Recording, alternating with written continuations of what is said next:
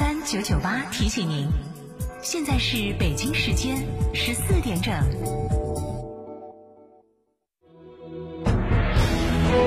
成都的声音，FM 九九点八，成都电台新闻广播。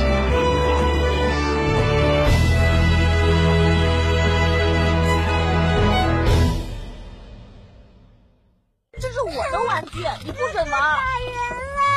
行了，你是哥哥，让着点妹妹好不好？二孩来了，问题也来了。关注厅堂 FM，爱听九一四微信公众号，点击底部菜单“二胎时代”或回复关键字“二胎”，订阅收听。一个孩子教不好，两个孩子不好教，还有机会获得原价一千二百元小雅音箱一台。华晨中华 V 三官降了，即日起购中华 V 三全系车型，官方直降一万五千元，另享至高三千元购置税补贴，还有低首付、零利息、零月供，金融政策任你选。国潮降临，势不可挡，详询当地经销商。目的地已到达，导航结束。等一下，等我听完这首歌。哎哎，先别下车，我喜欢这首歌。如果车里的 KTV 独唱是你一天唯一的高光，那么去中国成都汽车音乐节吧！十月十八日到二十日，黑龙滩中铁泛木音乐公园，让你走出车外，放肆 solo。特别鸣谢国美电器、福彩双色球、天府恒大文化旅游城、保利发展、金科地产、西岭雪山、叶之峰装饰、四川胜利医美。成都国际车展价不停，九月三十日到广汇深融沃尔沃购车，继续享受成都国际车展价格。错过了成都车展，可不能再错过这次沃尔沃全车系延续车展优惠价格，来电还有好礼相送。活动详询六八九二三三幺幺。组团旅游就像是坐公交车，你用很少的钱就可以达到目的地。定制旅游呢，就像是打出租车，路线由你说了算，按照行程打表付费。自由行就像是自己租车，当然你要操很多的心，钱也不会少花，罪也不会少受。所以说，价格不同，品质不同，合理选择旅游方式。我是老小刚，我推荐成都广播电视台一路通旅行社，旅游咨询六六零零二三四五六六零零二三四五。驾车出行慢一慢，遵规行车最安全。行路过街看一看，不闯红灯莫乱穿。文明城市从我做起。九九八快讯。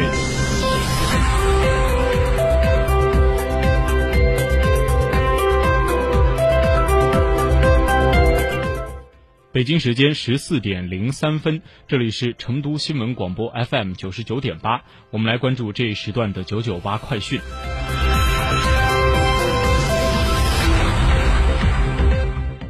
首先来看国内消息。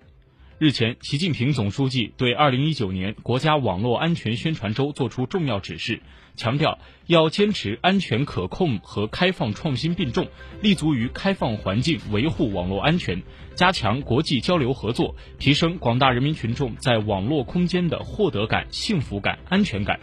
国家网络安全宣传周自二零一四年举办至今，几年间，网络网民安全意识显著提升。网络安全为人民，网络安全靠人民的理念深入全社会，网络安全牵一发而动全身，实现人民群众对美好生活的向往，需要筑牢网络安全防线，凝聚更强的网动力。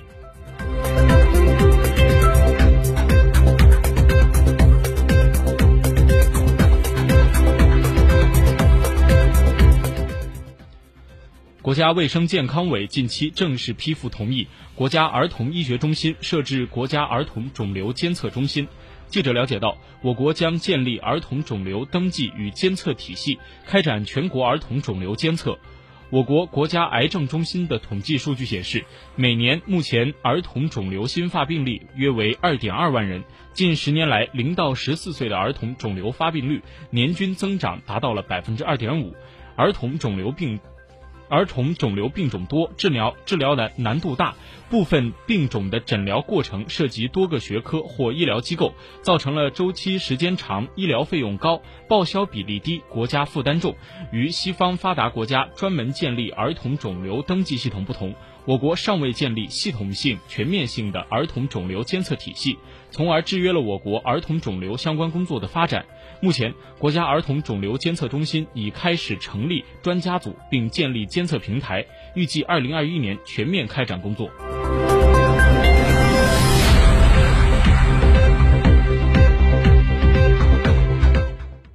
在我国，儿童肥胖率呈逐年上升趋势。我国第四次营养健康调查报告显示，全国六到十七岁的儿童青少年肥胖率十年间增长了两倍，达到了五千三百万人。目前，中国妇女儿童肥胖控制专业委员会发布了儿童肥胖筛查共识，指导家长和医务人员对肥胖儿童进行筛查和治疗。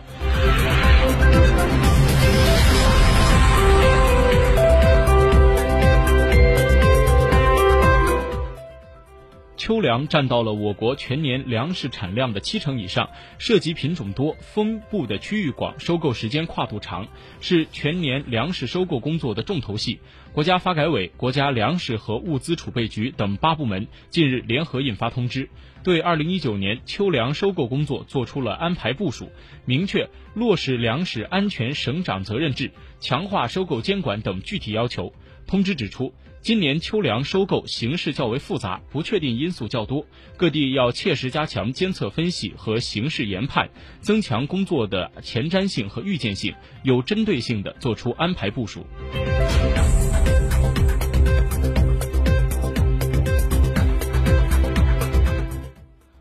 从今天开始，我国中东部的大部分地区雨水收工，多地将迎来秋高气爽的好天气。不过，在西藏、川西、青海和云南等地将迎来小到中雨或雨夹雪，局部有大雨或暴雨来袭。另外，未来几天冷空气也比较低调，北方的大部分地区气温将反弹回升，最高气温会达到三十度左右。不过，昼夜温差仍然不可小觑，早晚仍然需要做好防寒保暖的工作。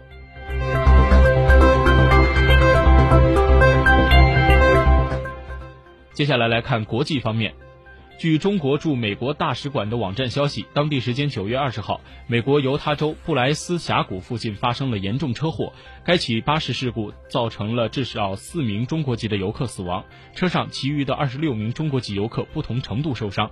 中国驻美大使馆在其官网上发布消息显示，大使馆工作组连夜驱车六百公里，到不同的医院看望伤员，联系死者家属，转达中国政府、国务院领导同志的慰问，配合美国警察、医院等部门全力开展救治、安置、安抚工作。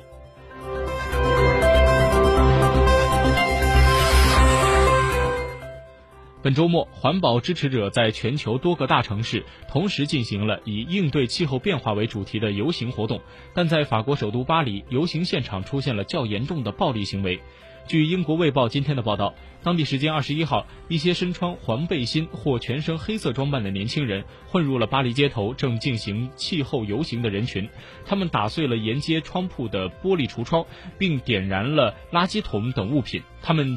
将他们堆在街头作为障碍物。警方称，至少有一百二十人因暴力行为被逮捕。在气候游行进行的同时，此前一度从媒体聚光灯下消失的黄背心再度活跃，发起了其第四十五次周末街头行动。这些抗议者将自己的议题带入了气候游行。呼喊口号，反对政府的养老金改革等政策。当地时间二十一号，现场的气氛变得更加的紧张。一些全身黑色的暴力抗议者开始将矛头对准警察，他们向警方投掷物品，而后者则不断的试图将他们从气候游行的人。